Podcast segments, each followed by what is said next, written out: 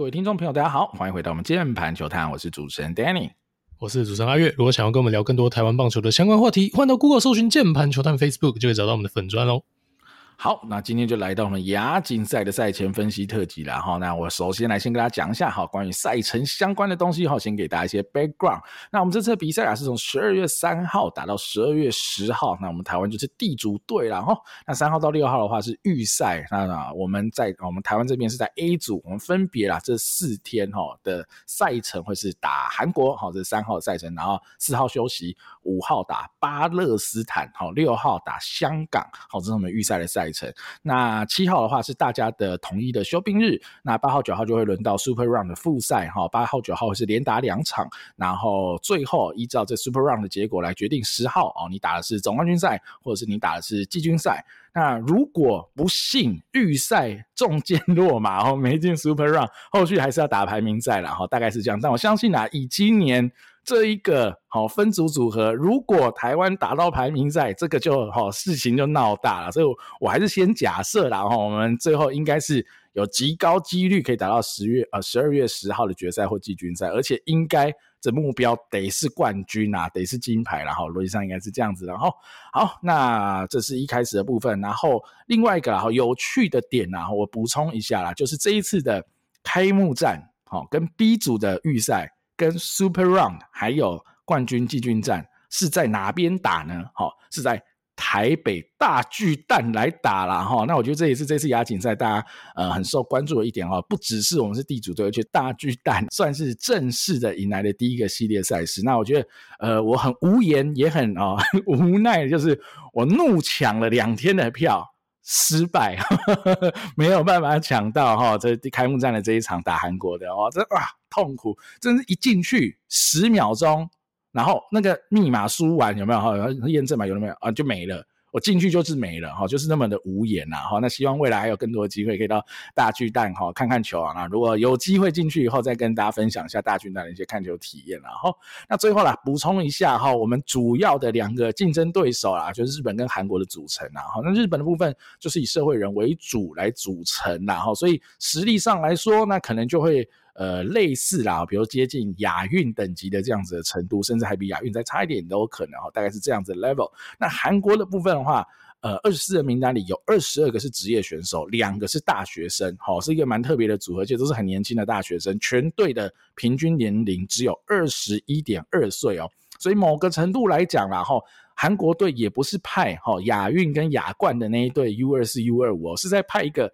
更年轻，可能哈。如果你硬要去做区分啊，哈，比如说 WBC 叫做一军，好，就是国家队一军好了哈，啊，亚冠赛、亚运就是有点类似国家队二军，那这可能有点像国家队三军，是更年轻的一批选手了啦，哈，是来这样做组成，所以整体的实力上，哈，逻辑上应该会比亚冠跟亚运再差一些才对，好，所以我才说我们这次。以我们组成的这些选手来说，我们绝对目标只有一个，那就是冠军的啦。好，好，以上是我们前面的 background 的介绍了哈。那接下来我们来聊聊名单的部分了哈。名单部分，台湾队这边哈，我们这次选了十个投手，三个捕手，七个内野，四个外野哈，总共这样子是二十四名的选手。那当然，这个是。哦，就是表定上的这个哈、哦、position 的分配，但我们知道，比如三个捕手里有一个是廖建富，他极高几率不会蹲，甚至这个三号捕手不是廖建富，哦，是谁呢？是陈胜平呐，哦，就是内野手哈、哦，在旅外的小将等等啊，哈，这个后续我们可以再聊啊。但大致上啊，我们的组成会是这样，先让大家理解一下。那也因为啊，这次的名单相对又更紧一点嘛，哈，比如说我们之前在聊台湾大赛，什么二十八人名单，然后亚冠可能是二十六人名单。等等，这次只有二十四人名单，所以投手就带的相对是在更少一些啊，只有十个投手，所以这十个投手哈，在这好好几天哈，如果我们一切正常顺利，是至少要打六场。比赛的，甚至最后是一个三连战啊，怎么样来分配我们这些投手战力，就会是接下来的重点。然后，所以我们首先先来锁定投手部分。好，我先来讲一下投手部分，我大致分为两个区块哈，一个区块就是所谓的 SP 或是可能的 SP，那另外一个区块就是极高几率会是投 RP 的这些选手。那我们先聊 SP 吧，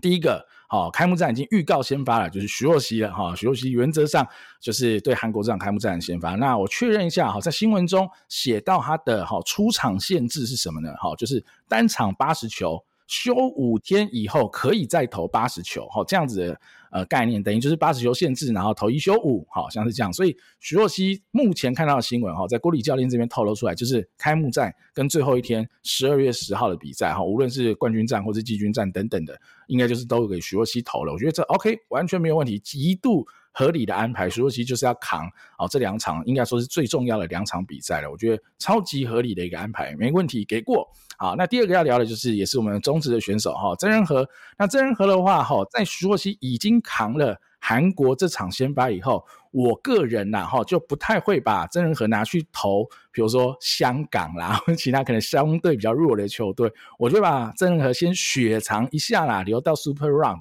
啊，拿来投日本，我觉得应该会是一个比较合理的选择啦。哈，那你当然说 Super Round 另外一队还有谁呢？哈，B 组还有谁呢？其实其他队就真的相对没那么强，就 B 组真的只有日本比较强啊。所以在这样前提之下，我觉得会把曾仁和留下来投日本。那另外一个啦，已经公布了先发投手就是张景玉啦。哈，张景玉郭里教练已经有说了，要他投哪一队？好，是巴勒斯坦啊。哈，哇，巴勒斯坦颇为神秘哈，因为一向以来我们打棒球常遇到的是巴基斯坦，哈，不是巴勒斯坦。那巴勒斯坦，我们稍微查了一下哈，罗呃，好像我们只能说好像，我们不敢百分之百确定，好像是有一些。哦，就是呃，美国呃，就是他是巴勒斯坦裔，但他可能是在美国长大或在美国的这些人有在打棒球的人来组成。但这些人是小联盟选手还是不是小联盟选手、独立联盟选手，或是他是哪里的，就没有很确定。所以这一队的实力相对很迷。哦，但这场已经表定让张景玉投。我其实有点怕哦，等下可以问问看阿月的想法。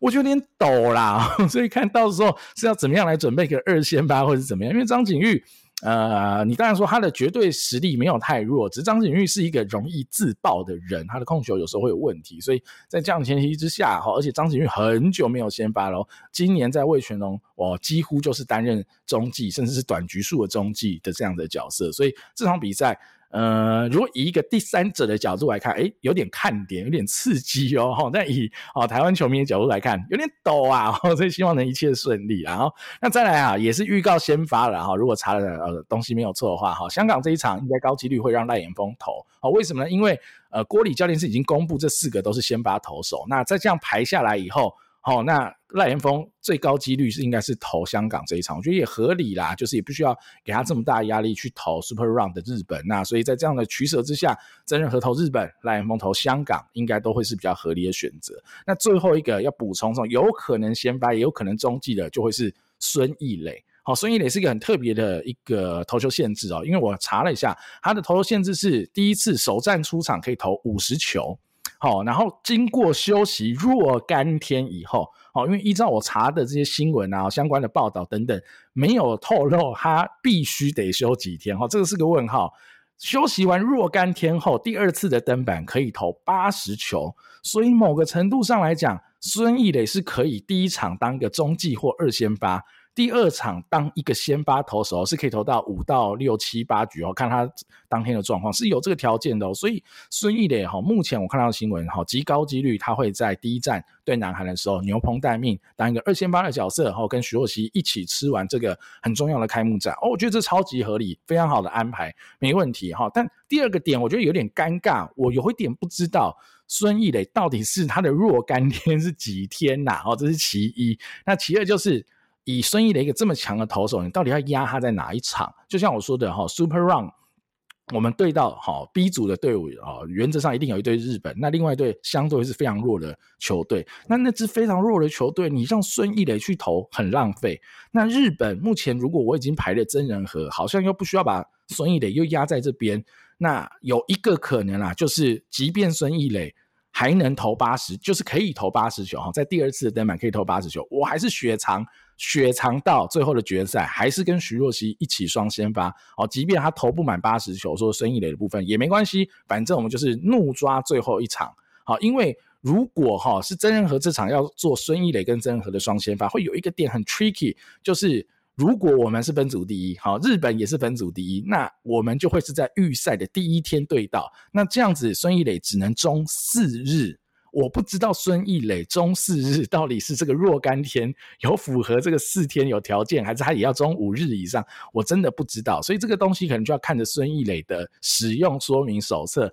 来看看怎么来安排他会比较好。那只是我刚聊完这么多，哦还有一个很严重的问题，其实没有解决，就是复赛除了日本，还有另外一场。其实我不知道这一场要给谁先发，哈，我纯粹是觉得给孙艺磊去投那场很浪费，没必要。那如果你让真人和去投那一场，呃，当然也可以。那孙易磊就要投日本那场了。只是我就说，那只能中四日的情况之下，是有办法这样调度安排嘛？所以这就会有点迷，哈，会有点迷。但理论上啊。凑一凑，挤一挤，好，就算用牛棚车轮战，应该也是可以把负债除了日本以外比较弱那一队吃掉，应该都不会是大问题了。哈，那牛棚投手就相对简单了。哈，我们牛棚投手带了，好像王正浩，好，业余的老大哥啊，刘宇辰，啊，吴又成，李子强，林兆恩，好，我觉得。呃，摊开来看，我觉得也 OK 哈。那可能柳成最后的状况不是很好，但或许让他调整看看。那呃，吴又成今年在二军一开始投的不错，后续有点体力撞墙哦，不知道近况如何，我们也可以再观察。那李子强在亚冠赛投的很好嘛，他的 staff 有完整的展现，那这就会是一个摇摆期。所以我刚刚有说嘛，哈，我们不知道这个复赛这个如果遇到比较弱的那一队要谁投，真的没得选。我觉得李子强投百分之百 OK 哈，就是他在预赛李子强会是一个。呃，牛棚投手到了复赛，李子强就会转职成一个先发投手，只是看教练怎么去控制他在预赛的用球数及休息天数，我觉得是完全有条件跟有办法做到这件事的了哈。那最后就是林兆恩的话，那郭李教练已经宣布嘛，林兆恩逻辑上就会去扛我们 closer 的角色。好，那只是林兆恩在最近的一些热身赛、练习赛表现似乎没有太好，但我只是看新闻报道，我没有看到实际的影片，不太确定问题出在哪。但是照这个数据来看，的坏球哈，那天投特别多，掉了一个三分被逆转之类的哈，所以没关系，后续持续观察了。我不确定郭李教练会不会再微调哈这个投手在牛棚的分工，但没关系。林兆恩在呃亚冠赛的表现，大家都有看到啊，相信只要他状况没有问题，还是非常稳定、非常好用的一个牛棚投手啦。好，阿云怎么看呢？投手的名单，对啊，这当然是很期待若曦嘛，也是成人国际赛的一个处女秀初登板。那若曦的话，当然就会跟。总冠军在我们分析的逻辑很像，那你一定是希望把若曦的价值发挥到最大，那也只有所谓的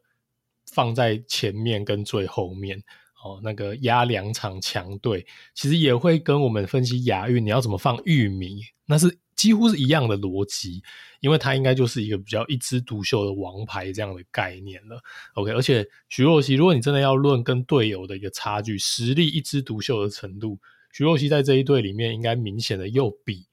玉米在亚运那一支台湾队更加鹤立鸡群，然后所以若曦应该就绝对是这样子排了哈的开幕战加决赛，哦，那他也可以休息到六天嘛，因为呃开幕战是十二月三号，那决赛的话是十号，所以他可以休足六天，也是对他来讲负担比较小，这应该没有问题了。那只是比较尴尬的是，因为呃另外一场硬战是对日本。那对日本的话，它就是比较靠近冠军战哦。那如果有赢韩国的话，也蛮高几率是，呃，就只中间只隔一天，马上要打决赛或季军赛。那如果不幸哦，这个预赛也是落居第二，那其实就是呃，会是跟决赛完全没有任何的一个中间隔日啊，就直接两天接着打这两场硬仗。所以我反而觉得说，对日本这一场，但。呃，这个郭里教练他也有提到了，那可能是真人和，但他还没有把话说死。那但我觉得这是一个非常合理，因为毕竟韩那个开幕战韩国跟决赛若曦就吃掉，那剩下的你说这个二哥哦，那当然是很有时机哦。今年季后赛表现也很好的投手，我觉得当仁不让啦。那就对日本，那只是说对日本这一场要怎么去安排他后面的这个选手。那确实，孙易磊能不能在这一场去贡献，就还蛮有趣哈。因为我自己会觉得说，如果孙易磊他可以所谓的中四日，或是韩国这场比赛，哦，假设若熙真的大杀四方等等的一些状态之下，我们可能可以不用用到孙易磊，好，那 maybe 孙易磊就可以来投日本这一场，哦，等等的啦，哦，这些，但如果单纯要交给牛棚都可以，那反正现在在没有资讯的状况之下，也只能做猜测了。所以你要么就是韩国看要不要先上哦，那上的话，呃，就有两条支线，第一条支线是对日本可以上，啊，第二条支线是那完全跟若曦组成一个呃双先发兄弟档哦，就是他就是接在若曦后面，就好像总冠军战的这个呃林子玉或武夺玉玉期会被扮扮演的角色一样，有点类似啊。好，那第第二个分支是，如果对韩国没有上的话，哦，可能真的太顺风顺水，哦，或是嗯，或是真的战局比较不利啊，但我。不觉得若溪头会演变到我们是明显的一个败战的一个角的一个战况上面啦。但无论如何，如果韩国没用到的话，那我觉得孙艺磊就是几乎就是可以直接留下来对日本了。我应该就就即使用到他一场，但呃，就对他，因为毕竟我觉得他是一个稀缺的资源，然后他 staff 在这一群人里面真的明显的好。那另外一个就是刚好提到张景玉，其实张景玉本来在这个名单里面就比较突兀一点嘛。因为你说选牛的话，应该也不会觉得他是一个很稳的牛棚嘛。那他在中职的未来生涯，真的会是 SP 吗？也比较对啊，就可能比较比较不会这样去期待。但是他竟然是在这个国际赛里面担纲的是先发投手，虽然说对战的是巴勒斯坦的，但我先讲啦，我的话我可能会让赖延峰去对巴勒斯坦，两个点啦，因为毕竟巴勒斯坦有所谓的。迷的成分，然后不确定他所谓的那些美国的巴勒斯坦裔的选手到底有没有小联盟选手，我不知道哦，因为我们我们刚搜寻了一下，我真的搜寻不太到相关的资讯哦。那这个可能有待哦，这个专业的听众朋友可能也帮我们解惑一下，看有没有大家有看到相关的资讯的。然哦，第一个，那第二个是说，如果说我今天这两位选手，所谓的张景玉跟赖延峰，在巴勒斯坦跟香港之间去做选择的话。那张景玉对香港，我觉得香港应该不大会有太意外的选手出现啦。哦，张景玉应该也是 OK，我们应该是稳稳的可以压制住的。但如果巴勒斯坦这边有一些意外的选手的话，哦，那我可能会更相信相对来讲更稳定的赖延峰，因为赖延峰跟张菊这两个选手，我我甚至都可以说他们好像是天平的两端那种，他们两个特色是南辕北辙，一个左手一个右手，赖延峰就是 famous for 他的稳定。哦，一路以来都是哦，所以我可能会更倾向让他去丢巴勒斯坦。然后他丢巴勒斯坦对我来讲还有另外一层好处是，你可以让他在对决赛的时候是多休一天的。也就是说，如果你让他在巴勒斯坦这一场做先发的话，其实你可以休三天之后，让他冠军战再做一个短局数的一个出赛。只要他前面对巴勒斯坦这场比赛不要投太长的话，他在冠军赛是有可能会被用到的。那我觉得赖延峰以他的稳定性。跟他的手上用的一些武器来讲，我自己一定是更信任他胜过张景玉啦。哦，就以这两个人的一个实际的状况来讲，我这是我个人的看法，所以我可能如果我来安排的话，我可能会跟这个郭里教练的这个安排会是颠倒过来的。对，那至于牛棚的话，那我当然最期待、最期待的就是赵恩跟吴又成啦。哦，那赵恩的话，可能也是比较当纯牛来用了哦，因为在这个热身赛嘛。好像也都是让他上来做一个第九局，还有后半段这个 lay inning 的一个初赛，那这个也符合他可能亚冠的一个角色，还有他在这个今年职业赛季比较后期的一个角色嘛。那如果说不想要他突然这时候又把局数拉长，那但我当然觉得站在保护选手立场是 OK，只是说私心啊，我是很期待林昭恩可以在国际赛先发看看，然后。这个当然这个没关系，就还是看这个教练的安排为主。然后选手调整真的调不过来，就也不用太勉强了。那另外是我自己的话，假设我安排的话，我会觉得吴又成去投复赛的另外一场，呃，我觉得其实蛮适合的啦，因为毕竟他整年今年其实基本上都是主要是先发投手的角度来出赛，所以我自己是蛮期待可以看吴又成来投投看的。哦，那刘宇辰的话就比较迷一点了啦，那是一个纯牛。职棒赛季后面的一个表现来看，大家应该也没有那个心脏看他可能对韩国啊或者决赛的时候上来，所以可能只能对比较弱的球队了，就希望说这个刘宇辰可以找回他的控球状态。因为如果说他是一个比较吃局数啊，对这种比较二线的选手的话，那你还丢保送，这就是比较不应该，大家看的会稍微比较吐血啦。那子强的话，当然我觉得就是一个。Swing man，哦，他我觉得算随他即用啦。你要让他丢先发，我觉得也没有问题啊。哦，那你要让他当牛，他那个 staff 也绝对是够的。在亚冠赛的表现，我觉得呃，在大家的一个期待之上吧。我觉得表现的还不错哦，所以我觉得就看到时候的状态。那只是说，如果是当牛棚用的话，不大确定我又成在这一种危机的时刻登板，以他今年整季的一个调整来看，他有没有够足够适应这样的一个角色？然后，但李子强的话，今年这本来就是比较是一个两头跑的一个概念，在纯牛的一个登板的经验上，以今年来说，他可能更适应哦，所以有可能考虑到这一点哦，那就让他去做一个比较呃纯牛的一个初赛哦，因为这边我们都还。缺一个先发在所谓的 Super Run 的另外一场比赛上面啊，那这个郭李建夫教练还比较没有明确的猜题或是表达谁要先发的，所以就会留给大家蛮多的想象空间的哦。但最后有没有可能是他让孙艺磊去投哦？但我觉得也是不无可能，只是站在如果你觉得孙艺磊是一个稀缺资源的一个角度来看，就会觉得比较浪费。然后所以以上大概就是这一些。可能的一个支线跟可能会有跟我们想象不一样的地方啦。那我觉得这是投手应该是够啦齁，应该都是一时之选。坦白讲，并没有什么不敢用，或是不知道怎么用，或是太过难用的选手。那现在看起来，呃，有所谓的初赛限制的选手，也没有亚运的那几位旅外选手来得这么严苛啦，都还算是可以接受的齁。所以。呃，蛮期待的，蛮期待，因为我觉得他们也是 staff 非常好，也算是国家队的未来哦。至少比起哦亚冠来说呵呵，我觉得呃这一队的台湾队来讲哦，期待感是明显更高啦。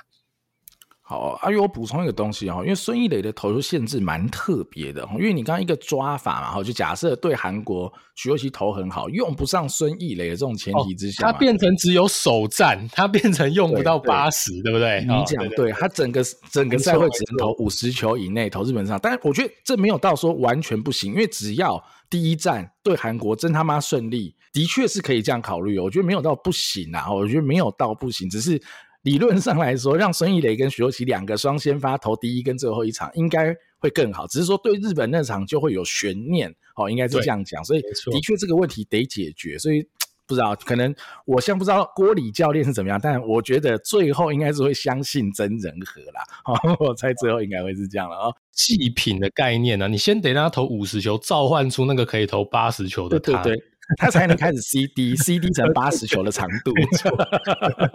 好，如果这个呃媒体公布出来的这个投球限制是对的的话，那就是得是这样来使用了哈。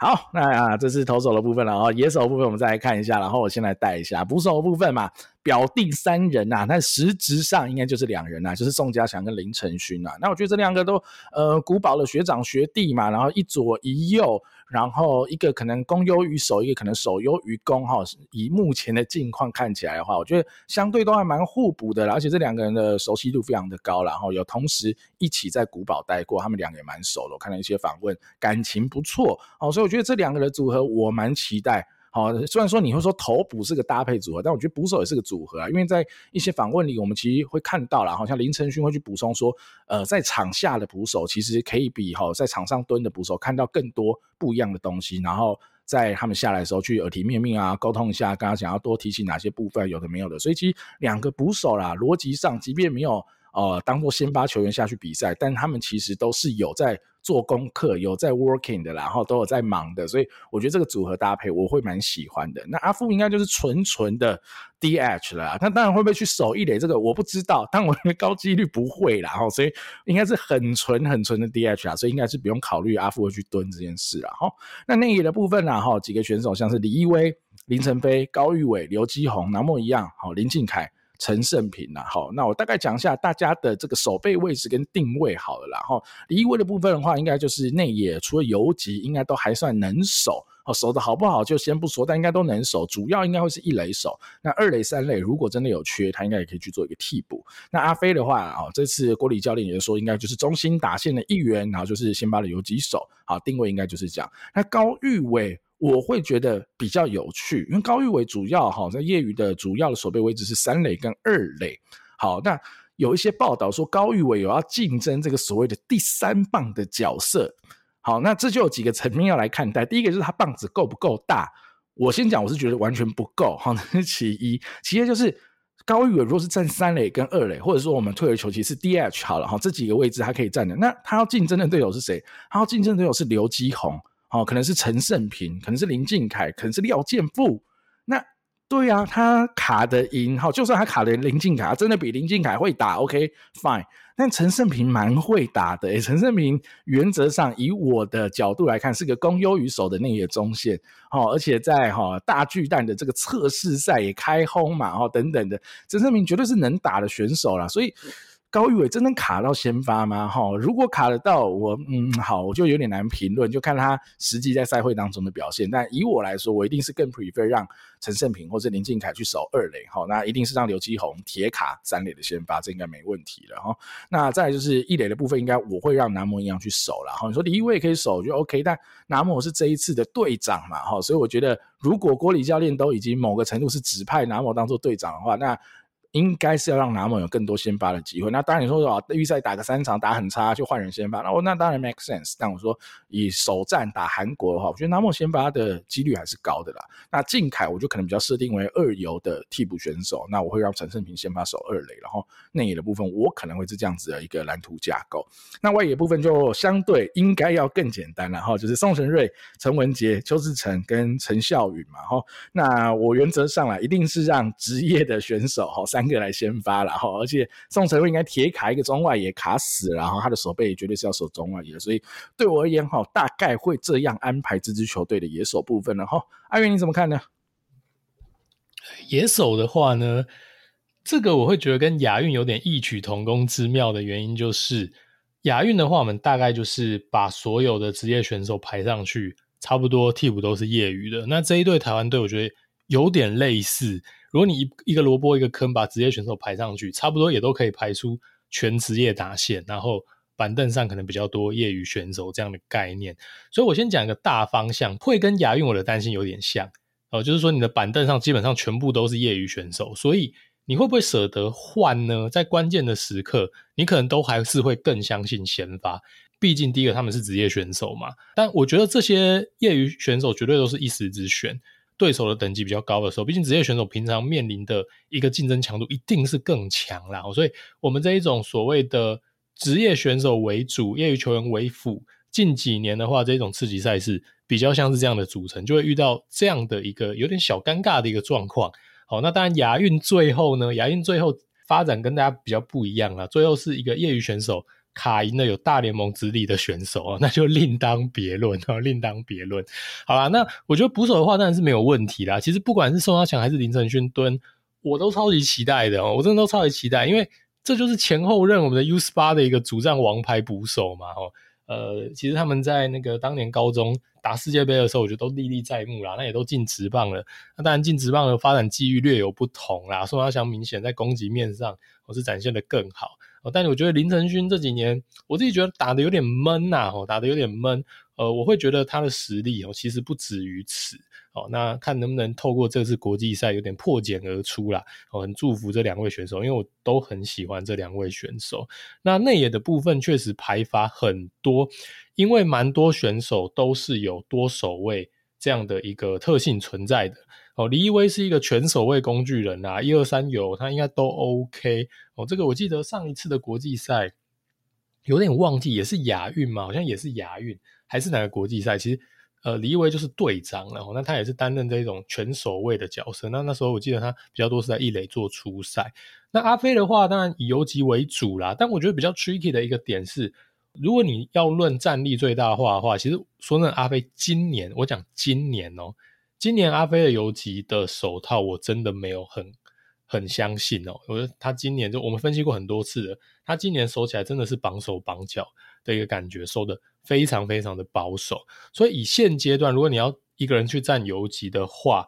我相信陈胜平或是靖凯在现阶段可能都会守得比他好。哦，那你说阿飞最后会不会是二垒哈，或者是会不会是 DH 或会不会是三垒哦？这种各种创意，我觉得。不无可能哦，接下来就看这个教练怎么做安排啦。那基宏的话，我一定是让他铁打三垒啦。哦，就算三垒有防的比他好的人，我就我在亚冠也有提到过嘛。我觉得这样这种比赛，你某种程度还是为了未来的国家队成员去做准备跟养成的话，我一定还是让基宏在三垒，而且我根本不会把他换下来的一个状态。哦，那靖凯的话，当然就是二游。那陈胜平的话，其实二垒游击跟三垒。他在小联盟都有出赛，而且出赛的这个场次也都不少啦齁。那当然，他近年可能相对来讲更以二垒为主哈，大概是这样。所以其实蛮多人都有一些工具人的一个属性在。那当然还有南莫一样啦，南莫一样当然就是一垒。那外野今年让他当队长，这个应该是跟长兵符的是郭李建富教练有很深的一个关系啦。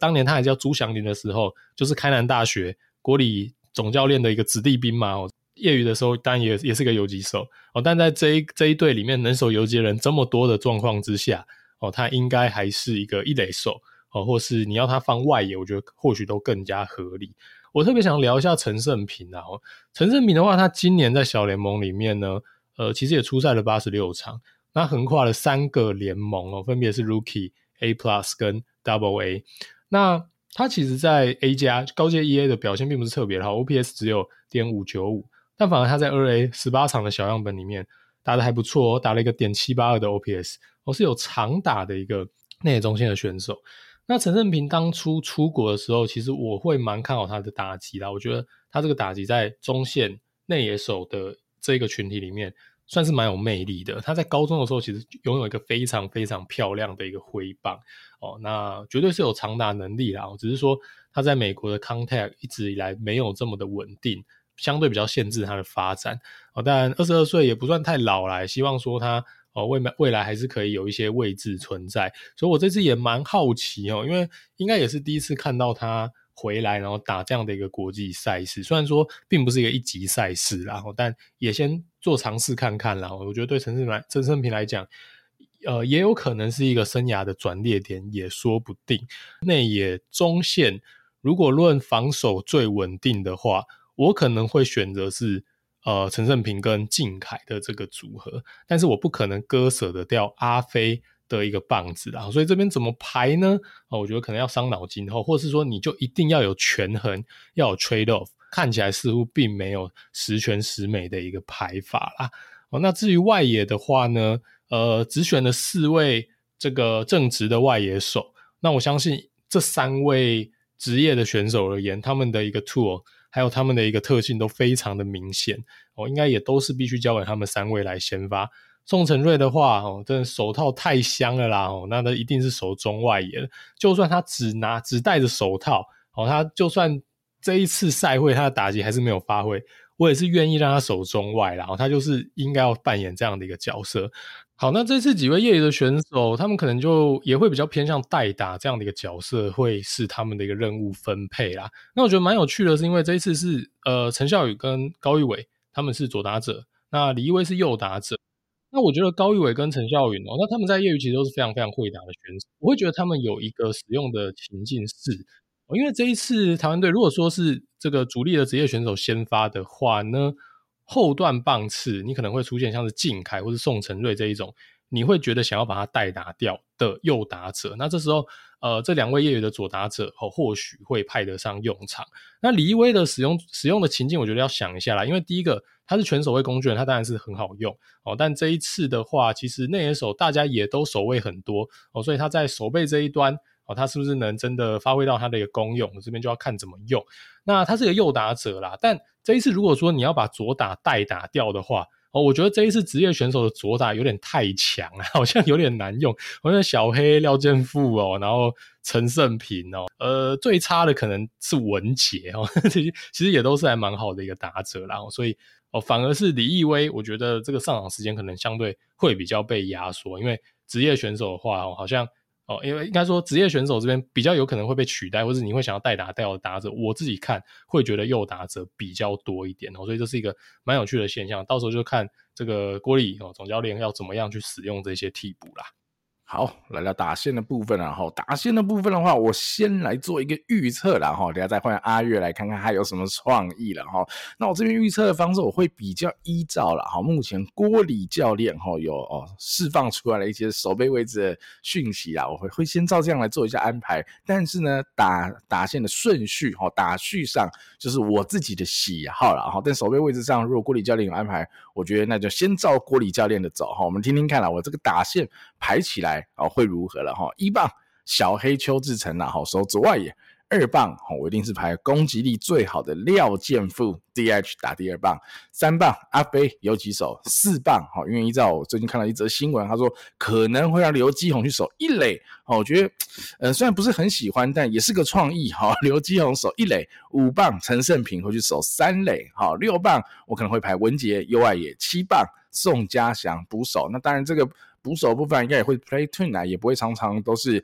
呃场场都是宋家祥对呢，应该会跟林承勋来做一个替换哈。那八棒的话就是林靖凯二垒，哈，九棒是宋承睿中外野。那这样子的哈打线安排，我觉得可能郭李教练是觉得靖凯的二垒守备啦，哈，我觉得没有让他守到会很可惜哈，所以还是让靖凯这样子去守。不然呢，我觉得还是让刘基宏回三垒。好，那你可能二垒是让陈胜平去守，我自己会比较喜欢。那一垒的部分，呃，你也可以让南摩一样，甚至你想要让一些业余的选手来当做先发一垒手，像李易威等人，我觉得都没有不行啊。好，那只是说郭李教练这样的排法，哈，当然有他的想法在。到时候我们可以看看啦，好，实际第一场的比赛，哈，郭李教练的打序，好，或是整个打线守备的安排，会不会跟这一样？哦，不过接下来就交给阿月啦，我看看阿月今天能怎么创意一下这个打线，哈。个你要有创意有难度，因为我一定是让职业选手先发。你说棒次加挪来挪去，不可能会有太大的一个差异。大概就是因为前后段，我觉得那个 gap 也相对有一点明显。那一二三四，其实你去做调动的话，应该也不会到太大的一个差异啦。然后最好的打者，我也倾向打二棒，所以阿富我一定也是摆二棒。所以这样子看来看去，其实会跟。你差异不到哪里去，但我也只能尽量了。所以，我们今天如果要来创意一下，我们就只能动阿富的一个守卫。阿富有没有可能上去守备？捕手我觉得是拼了点啊，尤其你就你在有宋家祥的状况之下呢，哦，不大合理哈。那我们就试试看，如果阿富守一垒会出现什么状况哈？好，阿富守一垒的话，我先念一下打打序啊哈。好，一棒好，假设假设说我今天棒次跟 Danny 排的是比较类似的话，那一棒就是左外邱志成，二棒一垒廖健富，三棒 DH 林晨飞，四棒三垒刘基宏，五棒游击陈胜平，六棒右外陈文杰，七棒捕手宋家祥，八棒二垒林靖凯，九棒中外宋晟睿。好，为什么会这样子排呢？第一个就是说，呃，第一个阿富拉上来守备，哈，那你就有机会让阿飞保有他的棒子的同时。哦，就让他打 DH，但是又可以不用吃到他今年相对比较不稳定的那一个守备。哦，所以二游的话就是靖凯跟陈正平。那不管是谁二垒谁游击，我觉得都 OK。那你还是可以让基宏在他最适应的位置三垒去出赛这样的一个国际赛。那只是这样做的一个缺点就是，其实牺牲的是谁呢？哦，牺牲的是南莫一样哦。那南莫一样是队长哦，所以就是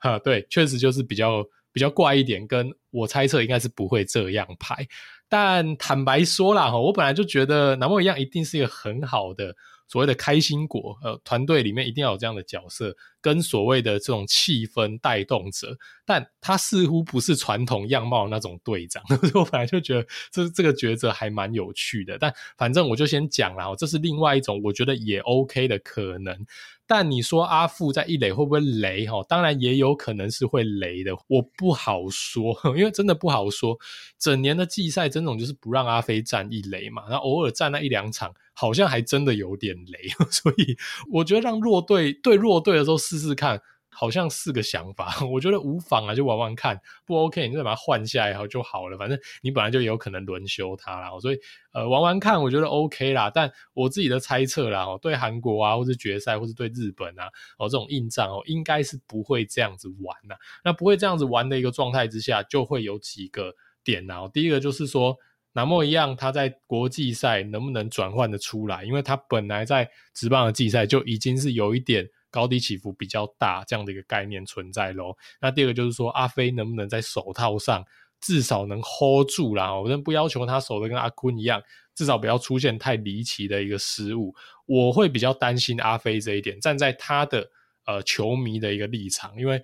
大家都知道，他今年整年度可能防守端有一点心魔，然后又被常常被嘴什么侧传、传球不稳定哦、棒标什么的，然后连人家对面写殴打都要靠射他 这个，我自己觉得他这块压力有点大。那他如果说第一次这种打这种成人的国际赛，他防守端又有一些闪失的话，我我我我担心他这一块的心理哦的这个压力又更大。那但希望他是可以克服啦，只是说这点确实是我觉得。呃，先发阵容上的一个小隐忧啦。哦，好，我我先讲阿月，其实我个人哦比较喜欢你的安排，我个人哦，因为对我而言呐、啊，我觉得阿富守一垒跟拿莫守一垒守一垒的差异没有到这么大，即便阿富比较差，但我把林金凯丢上去，我觉得守备会升级，然后，就以内野中线的守备。会升级，好，这第一个点。第二个点呢、啊，南摩的季后赛打得不好嘛？那林俊凯亚冠赛哈、打一支满贯炮，所以你说短期赛谁会打得更好，或或是两个其实差不多是有可能的。所以在这样子的一个、哦、取舍之下，当然只要教练敢排，我觉得哦，我觉得你的打线我好像更喜欢。老实说，你排完我觉得更喜欢。但我先讲一个点，我猜高几率哈、郭李教练。会让廖健富打，比如五棒，陈胜平蛮、哦、有可能，蛮有可能。对，我我我我已经闻到这个味道，或者是比如陈胜平一棒啊，哈，邱志成二棒这种概念哦，因为他没有把阿富摆在一个传统三棒，然后又让让又要让刘基鸿打四棒，类似这样这样的概念的话，那那阿富好像被卡到五棒去了哈。但我当然不知道最后哈郭李教练会怎么排，只是说反正我们两个排爽的，我们没有要预测哦，就是我们两个排爽的哦，大家要记得哦，我们觉得这样子我们排起来提摩吉最好了哦。好，最后做个结论，然后我觉得，呃，回过头来了，还是 echo back 一下最早我们讲的，就是这一队台湾队的实力绝对是够强啦。然后我觉得，呃，逻辑上，哈，当然说短期赛这个很难说，很多变数完全懂。但是以我们现在这支球国家队的实力啊，跟现在呃这个亚锦赛的韩国队也好，日本队也好，我们应该好绝对实力上还是有一些占优的。所以我觉得目标绝对只有夺冠，而且我觉得打线的强度当然也蛮不错，而且投手我们有。类似啦，哈，双 S 嘛，哈，就是我们有孙艺磊也有徐若曦，虽然说他们都有一些限制在，但是只要哦那个限制没有太夸张的情况，比如说他们都可以投到八十球一场比赛的话，其实已经很好用了。那加上其实我们都还有呃曾仁和这样子呃相对。呃，算还不错用，我觉得其实只要真人和哦，当天状况好的话，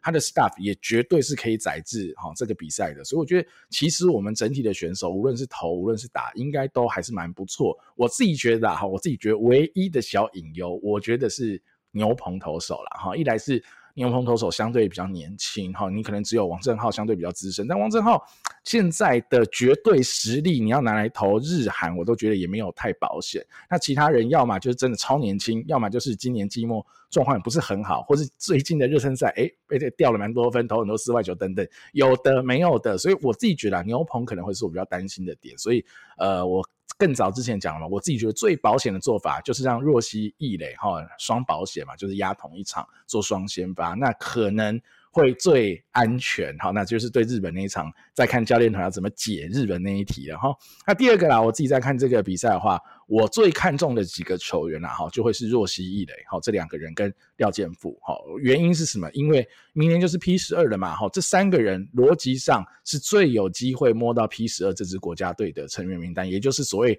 台湾最一线的国家队啊。你可以可以说孙易磊还那么年轻，十九岁有必要吗？哈，但我觉得我是不会有这种年龄歧视，然后这种 age discrimination，我觉得只要表现得够好，他已经够成熟了，他明年。理论上，孙一磊会有一个完整的二军的职棒赛季等等的。如果他只要投的够好，符合资格，够强，那就选啊，没有什么不能选。你可以不要让他当 SP，可以当 RP，绝对也是好用的啊。所以这两个投手我会很期待。那阿富就更不用说了，呃，可以堪称是今年中职最好的打者哈，应该是没有问题。至少哦，最佳 DH 都拿到了嘛，然后代表他击败了巩冠嘛，哈，那就应该是 中职今年最好的打者。那这样子的选手。你你可能很难去说服我说，因为阿富没有守备位置，所以进不了一线国家队。现在的情况就是阿富不需要守备位置就可以打哈，我们台湾国家队的 DH 也没人抢得赢他，除非今天张玉成说他不守备哦，那我就没辙。啊只要张玉成守备的情况之下。阿富就是比拱冠更好的打者哈，以今年的状况，明年当然不知道，所以测试一下咯，阿富打亚锦赛的状况是怎么样？那当然你会说还有一个人哈，刘基宏呢？哦，刘基宏对我来说已经验货完毕。我觉得亚冠，你看他的打击率好像很低，但是。呃，我跟阿月应该都看到更多的东西，就是刘基鸿是绝对有那个攻击企图心，他知道他该做什么，他的特色，他的优点在哪里，他有尽力的去完成，把他最好的那一面表现出来。好，即便你只看打击率不怎么样，但他两只呃有两只长打的安打，一支二垒打快要中墙，一支全垒打等等，我觉得很棒啊，我看得很爽。老实说，刘基鸿我觉得在亚冠上的表现完全 OK，所以对我而言，刘基鸿哈。跟十二 P 十二的这个国手的差距就只在明年的表现，因为呃，我们国家队三垒手的人选相对还是比较多的嘛，哈，到时候再来看看明年谁表现得更好，谁能卡下国家队三垒手这个位置了，哈，大概是这样咯。阿月，最后的结论你怎么看呢？对啊，我还是要再讲一次啊，这队才像是要去打亚冠的球队吧？OK，好啦，那这个老梗我们就不再讲了，但真的啦，就是说整体的期待感，尤其在野手阵容上面，呃。这个跟亚冠的台湾队的台湾犬比起来呢，未来在国家队一军有可能会派得上用场的选手，会有机会成为呃这个一线国际赛哈一级国际赛的国手的选手，我觉得明显是更多的哦，明显是更多的。所以我其实大家我都非常非常的想看，因为也有太多人是第一次打成人国家队了嘛，哦，太多啦，若曦啊，呃，你说孙艺磊当然是嘛，哦。刘宇辰、吴又成也绝对是，那当然林子强跟赵恩是亚冠开箱过了，那宋家祥跟林承勋都是嘛，廖健富阿富其实也是嘛，哦，然后阿飞啊，这个宋承瑞啊，陈文杰啊也都是哦，所以太多太多，我觉得看点非常的多。业余的选手上面，这一次也有像是赖延峰这样，我觉得非常非常有趣的选手，因为。呃，老听众也都知道，我们常讲到赖延峰啦。我自己是觉得他他没进职棒，我真的非常非常可惜。我完全不怀疑他是可以在职棒生存的一个选手，然后就从他青棒一路看上来，哦，这种赖延峰在这个成人国家队里面出赛，哦，我一定也是会定期收看的。然后那当然更就更不用讲孙艺磊了，哈，那刚被这么高的签约金签走，他 staff 就是摆在那边。哦，然后你刚刚一直讲说若曦一垒，我以为你要叫徐若曦守一垒哦，没有啦，徐若曦跟孙 艺磊一样。想说，哦，因为刚刚一乍听这样吓了一跳啦，想说要创意也不是这样哦。那反正，嗯，就这一队，其实这这一队国家队选起来，你真的不会觉得说哪一位选手比较是是比较激的，或是说。比较不清楚带他来见世面的用意在哪里？我觉得不大有人让我有这样的一个感觉，就跟亚冠有个明显的落差。那当然有很多业余的选手，那我觉得这可能是赛事的设定。现在看起来，可能这种亚锦赛啊，这种或是亚运这种刺激的赛事，就会带一些业余的老将。那我觉得，如果说我们未来就是这样的设定的话，我觉得也没有不行啦。哦，反正不要占太多数，那也是 OK 的。那但这次大家有很多的讨论啊，例如说。亚锦赛阵容更豪华，是因为有兵役问题可以去做解决，这些我都同意啦。吼，那只是说，我我们我还是要呼吁一下，就是说，站在一个球迷的立场，我先不论所谓的这种兵役等等其他的一种场外的因素，单纯论说比赛的等级跟比赛的一种意义上的分类，我们当然会希望是亚冠是，因为它的这个强度更高，应该是要更接近准成人的国家队的一军哦，可能一点五军哦，或是我们提到过。未来的国家队成员，那可能他现在还没有入选。但就我们现在阴阳错差之下，反而是亚锦赛比较像是我们刚刚讲的这种概念。比赛的规则跟年龄的限制的规则不一样，但这两队台湾队交换，我觉得更合理吧？大家应该都同意，更加的合理，合理太多太多了吧？所以我还是觉得啦，哦，那今年国际赛很多。刚好可以让大家去比较，因为年初也有经典赛嘛，然后又亚运哦，然后又亚冠，又有亚锦赛，大家看好看满，呃，应该会有种感觉吧？就这几个国家队到底组成的逻辑跟它的意义是什么？可能台湾当然也会有中职棒协不同的一个单位在这边折冲，但我觉得是时候啦，我，就是大家就是好好的把规则定好，什么比赛用什么样的一个方针跟什么样的一个意义来选人哦，希望未来可以做到啦。那我觉得。这队台湾队应该是非常非常有观赏性的一队，呃，会比以往，我们可能有时候又派纯业余，然后一下就是一级国际赛等等，我自己觉得有往好的方向在发展的啦，那就希望这一次呢，也是大巨蛋的开箱，那我们可以把冠军留在国内，也有一些好成绩啦。对啊，最后帮阿月补充一个点啊，的确，你如果用年纪来看，当然这支国家队的年纪超龄的人太多嘛，你可能很难直接跟所谓亚冠做置换。但我觉得阿月要讲的一个关键是哦，如果亚冠的宗旨是要找出未来一线国家队的潜力人选，以及这种台湾超潜力大物，即便有点弱好的一个长期培养，让他丢进亚冠去打亚冠这种。呃，层级更高，对手更强，更有机会磨练到的概念的话，这支目前亚锦的国家队可能有更多的人选，或是那种未来期待性是胜过亚冠的。我觉得应该是用这种角度来看，比如说你说若曦也好，孙艺磊也好，刚刚阿月讲到廖健富啊，或是有可能的人，像是林晨飞啊、宋家祥啊，甚至宋承瑞等等，就是那种的天花板以及期待感哈。累积起来的程度。哦，即便这些人都也是 U 二四 U 二五，应该都是符合亚冠的哈，甚至你要用用用一些超龄的外卡去选也无所谓。但那个综合起来的东西，诶、真的是超过亚冠。我老实说，一个未来性的角度，或是可能衔接一线国家队的角度，所以我觉得阿月最主要是表想表达这点啊。那后续的那些啊棒协跟联盟的事情，我觉得就真的是需要主事者好好坐下来聊聊啦，看看呃怎么样对台湾的未来的哈国家队比赛的未来发展会有一个最好的方式，看看大家能不能好妥协一下，找出一条路，然后无论是什么哈国家队公司化啊，专任总教练啊，看有什么样的方法能够真的帮助到我们未来的发展啊。好，好，那以上就是今天呃亚锦赛的赛前分析啦。好，感谢大家的收听，那我们下期再见喽。我是主持人 Danny，我是主持人阿月，我们下期再见喽，拜拜，拜拜。